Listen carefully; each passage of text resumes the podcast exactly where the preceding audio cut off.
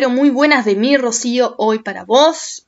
Llegando, ay, qué sé yo, con sensaciones encontradas, te diría. ¿Sabes por qué? Porque ya empieza a terminar la temporada, si bien, o sea, formalmente la temporada termina el 2 de octubre, ya la gente empieza a irse.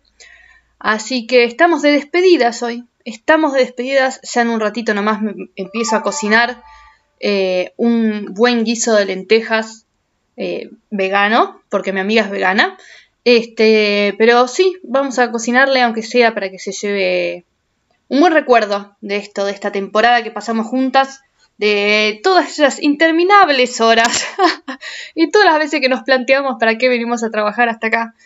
Pero bueno, sí, es parte del aprendizaje, es parte de la vida del backpacker o del trabajador golondrina, eso de te haces amigos y nada, al mes, dos meses, tres meses te tenés que despedir. Y es una sensación horrible, porque aparte los argentinos somos querendones, los argentinos somos, somos de aferrarnos a la gente y de encariñarnos rápido, ¿no? Más que nada con otros argentinos, porque por ahí te pasa que conoces a gente del exterior, este, y está bien, te llevas bárbaro, pero por ahí no es el afecto ese casi inmediato que, que por ahí tenés con, con un compatriota. Así que ay, qué, sé yo qué decirte, sensaciones totalmente encontradas porque para mí fue un alivio que ella llegara.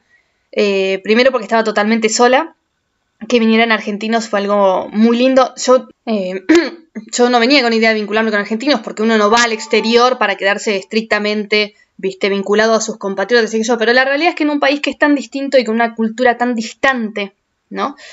Eh, distante en el sentido que no son apegados, no son afectivos, no son de encontrarse en situaciones no laborales, no son de compartir los espacios eh, más personales, ¿no? Entonces la verdad que, que llegaran, uy, perdón, que llegaran ellos fue, fue muy lindo, sobre todo Agus, que, que la verdad que pegamos onda enseguida, es macanudísima, Así que nada, ver ahora que se va es como doloroso porque es otra vez otra despedida, ¿no? En los que van cinco meses cinco meses, siete meses, no sé cuánto ya estoy acá, ya se me hace de chicle el tiempo. Pero bueno, desde el tiempo que estoy acá son, fueron tantas las despedidas ya. Primero la despedida desde Argentina y después la despedida de todos los amigos que te vas haciendo en el camino, así que es como, es como una etapa dolorosa. Eh, de alguna forma, pero es también un aprendizaje, es también un aprendizaje a quedarse con lo lindo y a seguir, a seguir con la vida, porque la realidad es que la vida sigue.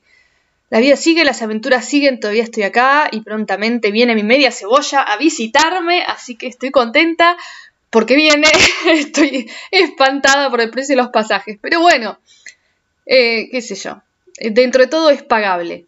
Para, para lo que uno puede ahorrar acá, por suerte es pagable y por suerte tengo la posibilidad de que venga.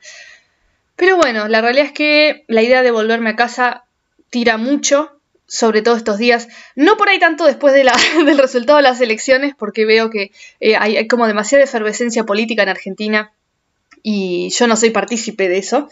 Entiendo que la política es importante como una herramienta de gestión de problemas sociales, pero me parece que se la ha llevado a un nivel de fanatismo que no me gusta y que daña mucho a las personas y daña mucho los vínculos y las relaciones y, y eso es lo que más me duele.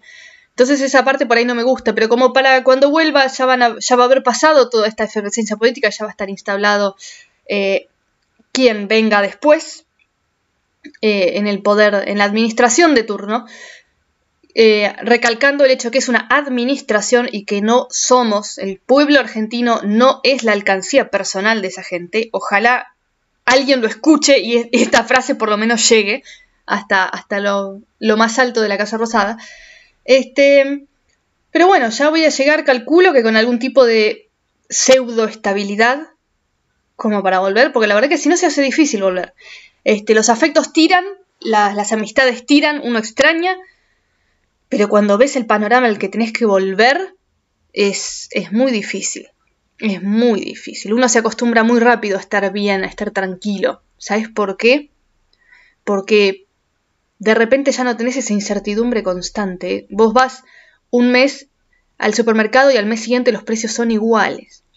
Vos podés presupuestar cuánto podés ahorrar y cuánto vas a gastar, en qué gustitos te vas a dar, qué paseo nuevo vas a hacer. Eh, es, otra, es otra mentalidad, es otra mentalidad que no, no lográs. Es una estabilidad, una, una tranquilidad de pensamiento que no vas a lograr en un país eh, hiperinflacionario. Y eso realmente es una lástima, porque la tranquilidad de poder proyectar de acá a un año es, es fantástico. Pero bueno, no quita que a mí al menos los efectos me pesan, así que sigo por ahora con la idea de volver. No sé, después cuando vuelva te digo a ver si no me quiero volver a ir, que podría pasar tranquilamente.